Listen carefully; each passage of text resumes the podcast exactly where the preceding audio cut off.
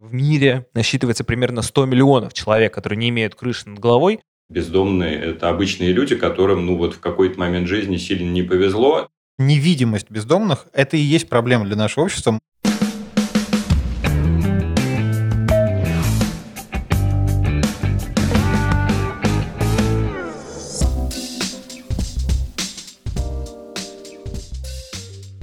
Привет, меня зовут Егор Беликов. А меня Егор Сенников.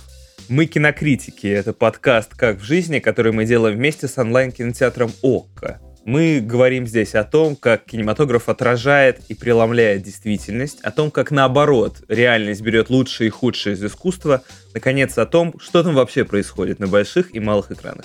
Сегодня мы обсудим тему важную, грустную и тем более актуальную сегодня. Мы поговорим о бездомности бездомных, о том, почему человеку так важно иметь дом, пусть даже некоторые могут, не знаю, перевозить этот дом с собой, как это было, например, в фильме «Земля кочевников», который показывали в этом году на Венецианском фестивале с Фрэнсис Макдорманд.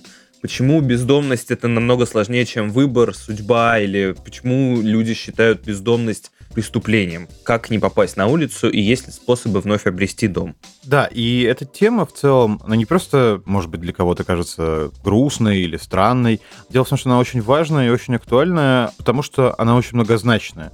Что такое дом и что такое его отсутствие, для разных людей это может быть абсолютно разным явлением. Вообще мы живем в мире, в котором беженцев, например, сейчас становится как никогда много. Никогда в человеческой истории, наверное, со времен великого переселения народов не было столько беженцев, то есть людей, которые лишены дома в смысле родины и дома в смысле крыши над головой. Но при этом, конечно, это никаким образом не отменяет и то, что каждый день на улицах э, городов, в которых мы живем, есть огромное количество бездомных людей, лишенных возможности найти какое-то стабильное жилье, постоянную работу, которые не чувствуют себя нужными и вообще чувствуют себя скорее отвергнутыми и забытыми. И, конечно, мы постараемся поговорить о доме в самых разных аспектах, о том, что это вообще значит для человека и почему потеря дома так важна для нас и так интересна для кинематографистов как явление. В этом году, конечно, тема бездомных стала отдельно важной из-за того, что в мире началась пандемия коронавируса, всем нелегко, а бездомным в этом смысле еще тяжелее, чем всем. Они также подвержены болезни, но при этом те проблемы, которые у них были всегда, они стали еще острее. Центральным фильмом для нашего выпуска мы выбрали картину «Без крыши вне закона» французской режиссерки Аньес Варда, которую она сняла и выпустила в 1985 году. Фильм получил «Золотого льва» Венецианского фестиваля. Это главный приз для самой Варда. И вообще фильм такой несколько профеминистичный. Но кроме того, что он в пользу женщин, он также предлагает нам нестандартный взгляд на проблему бездомных. Редкий случай в мировом кино и в авторском, когда большой режиссер обращает внимание на маленького человека, причем еще до того, как он становится элементом полицейской статистики.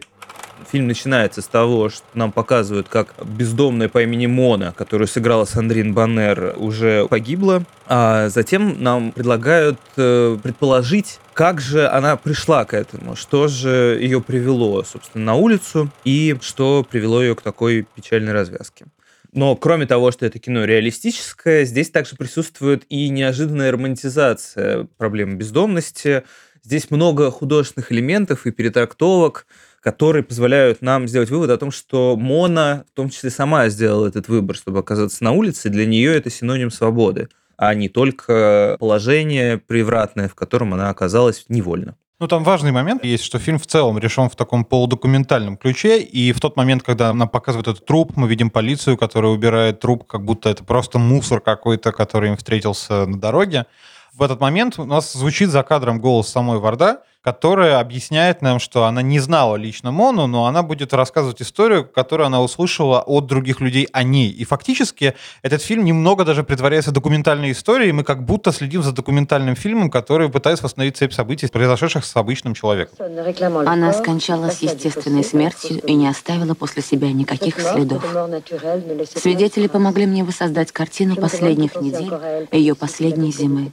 Ключевое здесь как будто это, конечно, псевдодокументалистика, и Моно никогда не существовало. С другой стороны, мы очень четко понимаем, что таких, как Моно, очень много. Чем она, собственно, занимается? Любопытно решена сцена ее появления первый раз живой. Она выходит э, обнаженная после купания в море.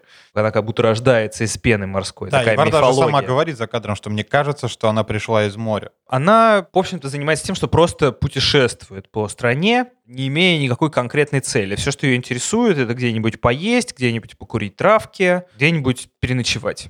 Фактически больше ей ничего не нужно. Более того, ей предлагают даже какой-то кров и какие-то возможности к существованию, чтобы ресоциализироваться, но она словно не хочет этого, отвергает каждую из этих возможностей. Например, работу на ферме вот ей предлагали. Мне кажется, важный еще момент, что, ну, можно было бы предположить, много таких есть персонажей, не знаю, какой-нибудь Генри Дэвид Торо, чье отшельничество, чье бродяжничество — это такая немного политическая позиция. У Моны этого, в общем-то, нету. То есть она, с одной стороны, отрицает общество, не хочет в нем жить и хочет жить по своим правилам, но это не политическая поза и не политическое заявление для нее. Это ее образ жизни, и мы лишь смутно узнаем о том, почему она вообще на улице. Мы слышим, что ей не нравилось учиться, и мы слышим о том, что ей не нравилась ее работа. И, видимо, эти две вещи привели ее вне общества. С другой стороны, она не находится вне общества. Ну, то есть она э, существует в нем, крутится вокруг людей, и все равно она не отшельник, она вот именно кочевник. Ей нравится фактически сам смысл этого передвижения, потому что, передвигаясь от одного человека к другому, ты можешь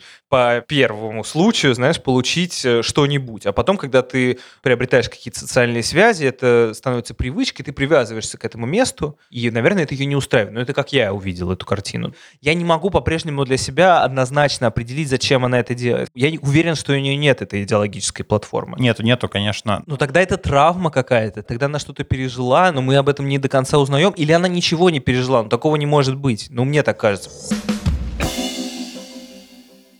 Возвращаясь к тому, что мы, в принципе, обсуждаем в этом выпуске, люди ведь оказываются на улице по самым разным причинам. То есть нельзя сказать, что здесь есть какое-то четкое правило. И Мона в данном случае — это типаж, человека, для которого пребывание на улице, вот это бродяжничество, это осознанный выбор. Вот лично мне кажется, что в целом всю эту историю можно трактовать как историю про человека, которого, ну, есть такое понятие психологии, ее влечет к смерти в каком-то смысле. И то, что именно этим все заканчивается, именно с этого начинается фильм, мне кажется центральным сюжетом этого рассказа. То есть для ее образа жизни это единственный финал, который может скоро произойти.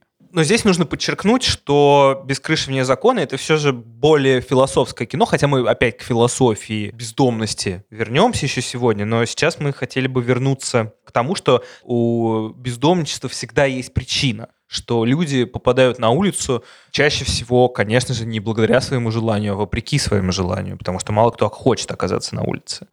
И мы перейдем к более реалистической части нашего подкаста, где мы скажем, что в мире насчитывается примерно 100 миллионов человек, которые не имеют крыши над головой, согласно данным ООН. В Москве проживает от 15 до 80 тысяч бездомных, хотя у меня ощущение полное, что намного больше, если честно. Я не, не до конца, наверное, могу согласиться, потому что города, в которых э, бездомных по ощущению реально много, они и выглядят совсем по-другому. Мне кажется, что если ты этого не видишь, это не значит, что этого нет. Да, и знаешь, к разговору о невидимости или, по крайней мере, о том, что общество не всегда признает э, какие-то проблемы в себе, можно сказать, что сама проблема бездомности существует с нами довольно долго, и если попытаться понять, ну, грубо говоря, откуда она вообще взялась, кто виноват в том, что вообще есть бездомные, то нам, конечно, придется в каком-то смысле обвинять капитализм. Понятно, что бездомные в таких масштабах, которые стали серьезной проблемой для общества, появляются в Средневековье. Мы знаем довольно много примеров того, как в Англии, когда феодалам необходимо было заселить поля овцами и состричь них шерсть и произвести шерсть, они занялись тем, что выгоняли с полей крестьян. Этот процесс назывался огораживанием, и это создало огромное количество бездомных людей, которые вынуждены были покинуть родные деревни, уйти в города. Ну и в городах им были не рады, потому что вот в средневековой Англии, например, были законы, которые, в общем-то, грозили смертной казнью бездомным людям, и бродяжничество наказывалось очень сурово. И, конечно, эта история, она имела дальнейшее продолжение. Мы знаем довольно много о том, какой серьезной проблемой была бездомность э, в Англии викторианской, в Англии 19 века и вообще в любой стране индустриальной эпохи, потому что в этой среде обычно в таких странах довольно низок уровень социальной ответственности государства и при этом довольно жесткий и беспощадный капитализм. Мы знаем примеры из литературы, например, из э, романов Диккенса, прежде всего из Оливера Твиста. Мы знаем примеры из э, кинематографа самой Зари. Конечно, тут нам в первую очередь нужно вспомнить Чарли Чаплина и созданного им образа бродяги, который довольно долго с ним на самом деле был и который родился во многом из как раз э, Англии конца 19-го, начала 20 века.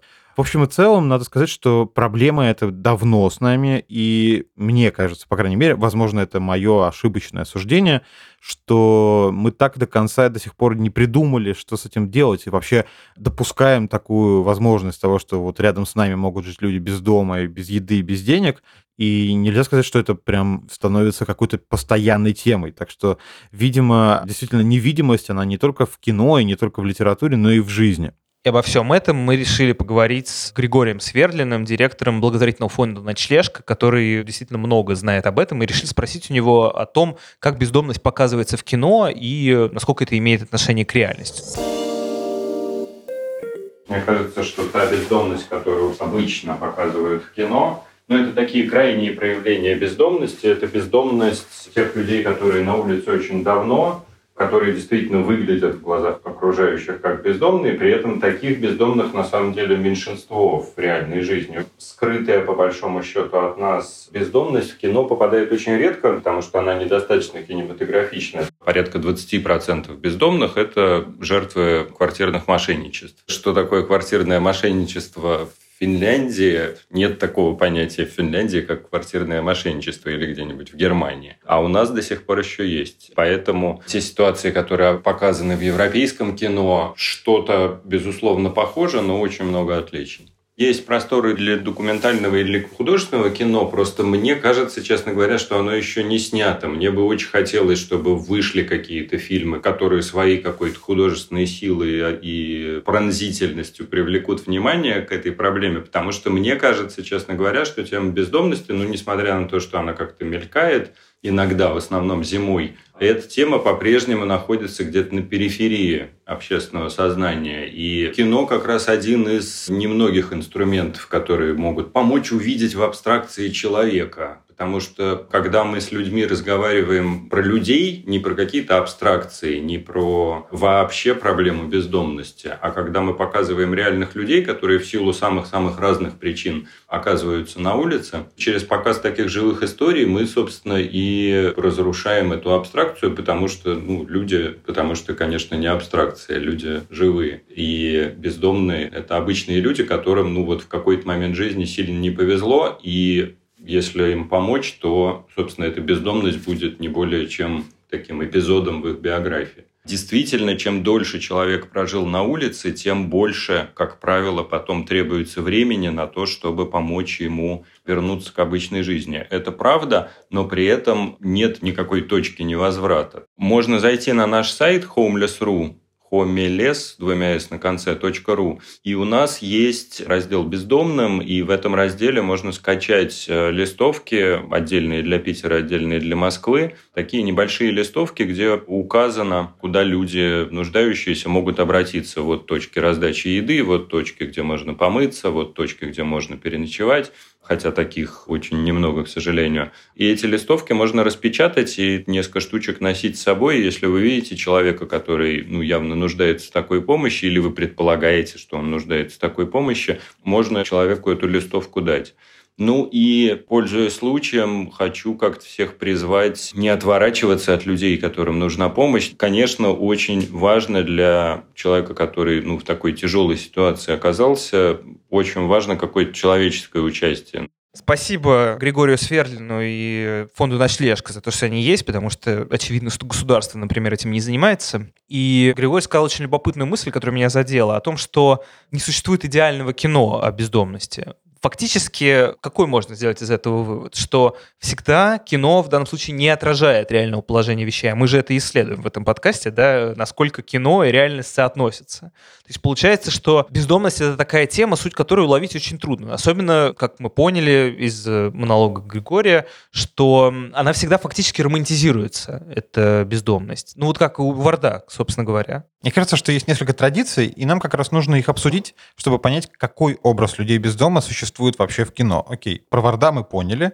но что есть еще? Любопытно, что еще у этой темы есть и региональная окраска, то есть в разных странах по-разному приходится обходиться бездомным. Вот, например, в России просто тупо очень холодно зимой, и тебе необходимо будет найти кров в любом виде, поэтому люди ночуют там в подъездах и так далее. И в описании к этому подкасту будет ссылка на сайт э, ночлежки, на который можно будет найти всю информацию о том, как можно помочь э, волонтерам, как можно помочь организации и что им необходимо прямо сейчас. Да, подпишитесь на пожертвования. Ежемесячно можно отсылать таким образом совсем небольшую сумму, но когда эти пожертвования делаются регулярно, это серьезно помогает благотворительным организациям. Я уже был подписан давно на помощь благотворительной организации «Ночлежка», и всем это советую.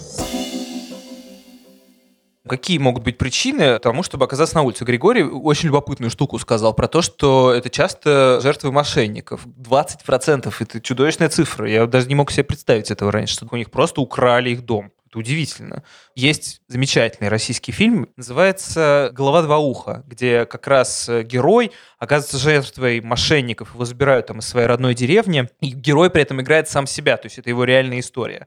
Его паспорт используют во множестве микрокредитных организаций, а он такой завороженный другой героиней, собственно, мошенницей, ходит за ними везде все подписывает. И потом его просто выбрасывают. И он в итоге заканчивает тем, что ходит по квартирам, ночует в подъездах и торгует какой-то байдой, э, просто ходит с бытовой техникой, что ли, по каталогу. Утюг, сам гладит, сам парит, как угодно, можно снизу вверх, сверху вниз удивительная совершенно картина. Это к вопросу о российской специфике. Но есть и ну, общемировые тенденции до того, как люди оказываются на улице.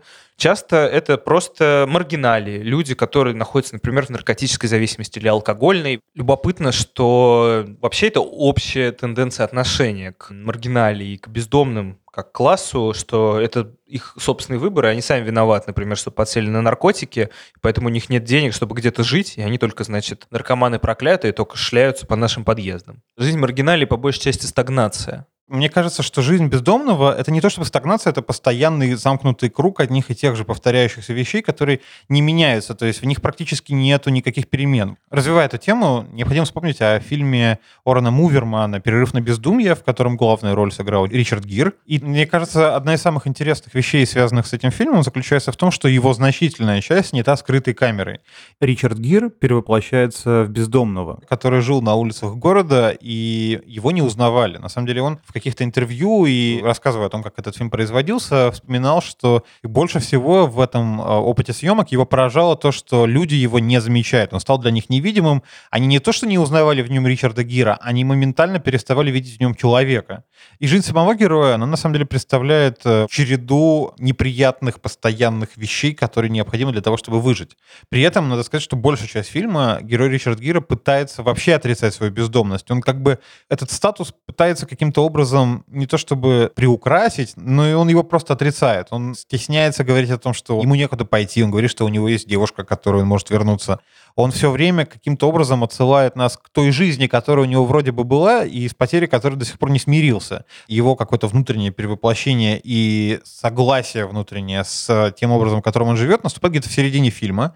И дальше мы оказываемся в таком немного бюрократическом аду ночлежек, благотворительных организаций в Америке, и сталкиваемся с тем, что все эти организации чудовищно забюрократизированы, и при этом люди, которые в них работают, искренне хотят помочь главному герою. В общем, эта череда, необходимая для выживания, она на него давит и в итоге заставляет ассимилироваться и признать свою бездомность. Есть фильм, я считаю, что это просто поразительное кино, которое случается once in a lifetime. Это «Любовники с нового моста» Леоса Каракса, одного из, мне кажется, величайших живущих французских э, режиссеров. Это картина бешено дорогая, несмотря на то, что посвящена, казалось бы, жизни двух бездомных причем, опять-таки, фактически по собственному выбору. И для них обоих их играют Жюльет Бинош и Дани Лаван. Один из них просто шатается по улице, другая слепнущая художница. Оба они живут на новом мосту в Париже. Это такая картина, как французские критики ее описывали, решенная в стиле необарокко, то есть э, находящая в, казалось бы, приземленной, ненужной никому жизни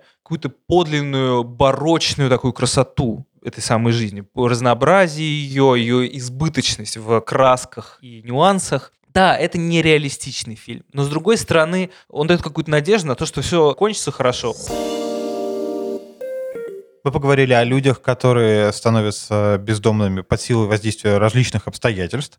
Но при этом есть еще люди, которые, знаешь, находятся в каком-то пограничном пространстве между бездомностью и нормальностью. Часто к этой бездомности приводит не чей-то личный выбор, опять-таки, а просто какая-то неприспособленность жизни. Ну, просто бывает не повезло человеку. Но просто устроено так человеческое общество сегодня, что необходимо добиваться, необходимо превозмогать, обязательно прыгать выше головы. И это все очень грустно на самом деле. Мне кажется, что нужно обязательно проговорить про то, что а, для некоторых бездомная жизнь — это жизнь без родины, без дома в широком смысле.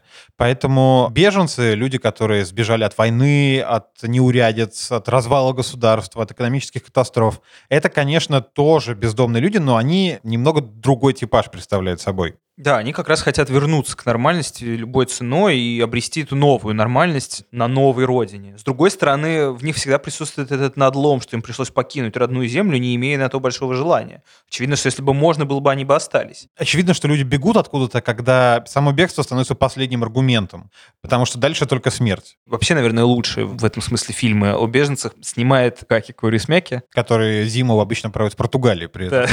Хитер, брат, хитер. Его картины «Гавр» и «По ту сторону надежды» обе посвящены теме беженства в Европе. Мы вам расскажем про «По ту сторону надежды», потому что он, наверное, более показательный по теме, о которой мы говорим. Кроме того, это заключительный фильм в карьере, видимо, самого известного на сегодняшний день финского режиссера. Ну, он, по крайней мере, так сам говорит. Важно, что он сказал об этой картине, что мы все люди сегодня одни вынуждены бежать, а завтра мы можем стать беженцами. Главный герой, немолодой финский, по-моему, он камевоежор, он торгует э, товарами, ходит по всем. И в итоге он выигрывает кучу денег в карты и покупает себе ресторан, нанимает в него на работу очень странных ребят, которые явно не хотят работать. Такой очень типичный финский флер, сплин. И все это очень комично, при этом комично без напряга. И туда же попадает сирийский беженец, который зовут Халид, который таким образом прячется от миграционной службы. Он приплыл в Финляндию на пароме, спрятавшись там среди грузов. И в итоге эти добросердечные люди, которые пытаются ему помочь как-то выжить в новом месте, и при этом также он разыскивает свою сестру, находясь в Финляндии. Знаешь, мне кажется, что вообще вот эта тема и дома, и потери Родины для Каурисмяки одна из э, постоянных, и вообще интересно наблюдать за тем, как она у него меняется. В фильме «Человек без прошлого» 2002 года, премьера которого прошла в Каннах и на самом деле вызвала некоторый скандал, потому что Каурисмяки был не трезв. Он шел следом за министром культуры Финляндии и в какой-то момент начал отплясывать твист прямо на красной дорожке, и все были недовольны. То есть как, все-то были довольны, а вот министр культуры Финляндии был очень недоволен, что такое произошло. Вот в этом фильме мы видим целое сообщество сообщество бездомных людей, которые на самом деле являются воплощением всего человеческого и гуманного, что только могло герою встретиться в этом фильме, потому что у них есть свое содружество, они друг другу как-то помогают, заботятся и вообще следят за тем, чтобы у всех все было хорошо. И как раз если говорить про «По ту сторону надежды», то и в этом фильме Каурисмяки еще раз показывает, что единственная надежда — это не бюрократическое государство. И его представители, они даже сняты в таких холодных тонах, от них веет э, чем-то недобрым, и явно они ничего полезного главному герою не дадут. А вот люди, которые вокруг него, люди, которые работают в этом странном ресторане, люди, которые живут в лагерях для беженцев и делятся с ним э, мобильным телефоном, чтобы он мог позвонить, вот именно эти люди и их связь друг с другом на самом деле для Каурисмяки является самой важной идеей во всем этом фильме и, видимо, отчасти и в творчестве, потому что проблема дома и его потери его постоянно волнует в самых разных видах. Да, вот любопытно, что здесь-то в «По ту сторону надежды» у героя есть дом фактически. Ему все равно необходима эта ресоциализация, чтобы снова попасть в общество. Этой восстановительной функцией является этот э, ресторан, вроде бы нелепый, бессмысленный, но все равно выполняет какую-то важную э, благотворительную задачу. Мне кажется, важно, и на этом, наверное, стоило бы завершить обсуждение именно темы беженства, что для России и для жителей ее тема беженства весь 20 век была очень важной, потому что людям постоянно приходилось как раз бежать в Европу, и первый раз сирийскими беженцами во Франции были не сирийцы, а русские, которые уехали из России, охваченной гражданской войной. Не только 20 века, еще и 19 мы здесь говорим о евреях черте оседлости, например. Важно всегда относиться гуманистично к другим людям, в том числе тем, которые оказались на улице, и попробовать помочь друг другу. Не нужно думать, что это такой личный выбор оказаться на улице. Самое важное, что можно вынести из всех тех фильмов, которые мы сегодня обсуждали, что невидимость бездомных – это и есть проблема для нашего общества. Мы не замечаем этих людей, которые вывалились, может быть, из примерно такого же образа жизни, какой есть у нас, и оказались в совершенно других условиях, к которым они никогда не стремились, никогда не хотели и никогда не чаяли, что с ними такое вообще может произойти. И тем не менее, общество их старается не видеть. Есть какие-то люди, которые им помогают, есть волонтеры, которые раздают у вокзалов еду. Ну и замечательно. Это какая-то плохо обсуждаемая проблема где-то на периферии. И мне кажется, самое важное, что она не на периферии. Она орет прям на вас, она тут рядом, и она, в принципе, у каждого может быть прямо сейчас за спиной. И, наверное, знаешь, я еще раз э, призову от лица нас обоих всех обязательно перейти на сайт фонда «Ночлежка» и выяснить, что сейчас нужно для помощи людям, оказавшимся в такой ситуации. Мне очень понравилась инициатива с листовками, что можно напечатать маленьких листовок и раздать людям, которые могут не знать о том, где можно получить помощь. А теперь у нас рубрика «Очень странные абсурдные советы» по От теме. ведущих. Да. В этой рубрике мы советуем неочевидные фильмы, связанные с темой этого выпуска. Мы вот сказали, что чаще всего у бездомности есть причина, но в кино пытаются допустить, что этой причины иногда нет. И э, апофеозом этого художественного допуска, на мой взгляд, является фильм «Во всем виноват енот» с Брайаном Крэнстоном. Там действительно катализатором к э, переходу к жизни на улице является енот, причудливым образом человеку, у которого вроде бы все хорошо, он ходит там на работу, у него есть семья и так далее, переходом к жизни изолированной от общества как раз является енот. В итоге герой постепенно, понемногу становится все более странным и странным, и кажется, к этому все нет никаких причин, и более того, мы так и не узнаем к финалу, что же с ним произошло, и почему все так произошло. Кажется, что это немного протест против общества потребления, который заставляет его каждый день очень долго ездить на работу, но вот он в итоге отказывается от всего, что составляло его жизнь, и начинает жить как бездомный в собственном же доме. Любопытная очень коллизия, которая, возможно, наверняка только в кино. Чистая рубашка, гладкое бритье, кредитки, сотовые, клиенты. Я больше не сяду на этот поезд. А фильм, который я порекомендую, вы наверняка видели, и самое в нем примечательное, что слово «дом» вынесено прям в слоган этого фильма. Верните его домой. И это фильм Ридли Скотта «Марсианин», в котором главную роль играет Мэтт Деймон. На мой взгляд, это как раз отличный пример фильма про человека, который потерял дом и пытается в него вернуться. Если кто не знает, то фильм рассказывает довольно иногда занудно, но и с какой-то долей иронии о человеке, об астронавте, который по дурацкому стечению обстоятельств застрял на Марсе. Астронавты улетели без него, и он пытается продержаться на Красной планете достаточно долго для того, чтобы за ним смогли снарядить спасательную миссию, и он смог вернуться на Землю благополучно и счастливо.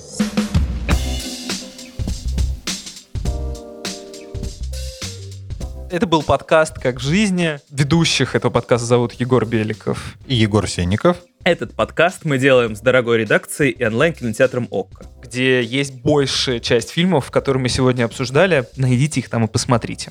Очень важный момент. Пожалуйста, напишите нам отзыв на iTunes. Если вы это слушаете, прям откройте iTunes и напишите его. Но если вдруг вы не слушаете Apple Podcast, то поделитесь этим выпуском на любой другой платформе, на которой вы его слушаете, потому что для нас это очень важно. Ставьте нам оценки, пишите комментарии и говорите, что вам нравится, а что не нравится, потому что нам это поможет. Спасибо, что слушали нас. Ждите следующих выпусков. Пока-пока. Пока!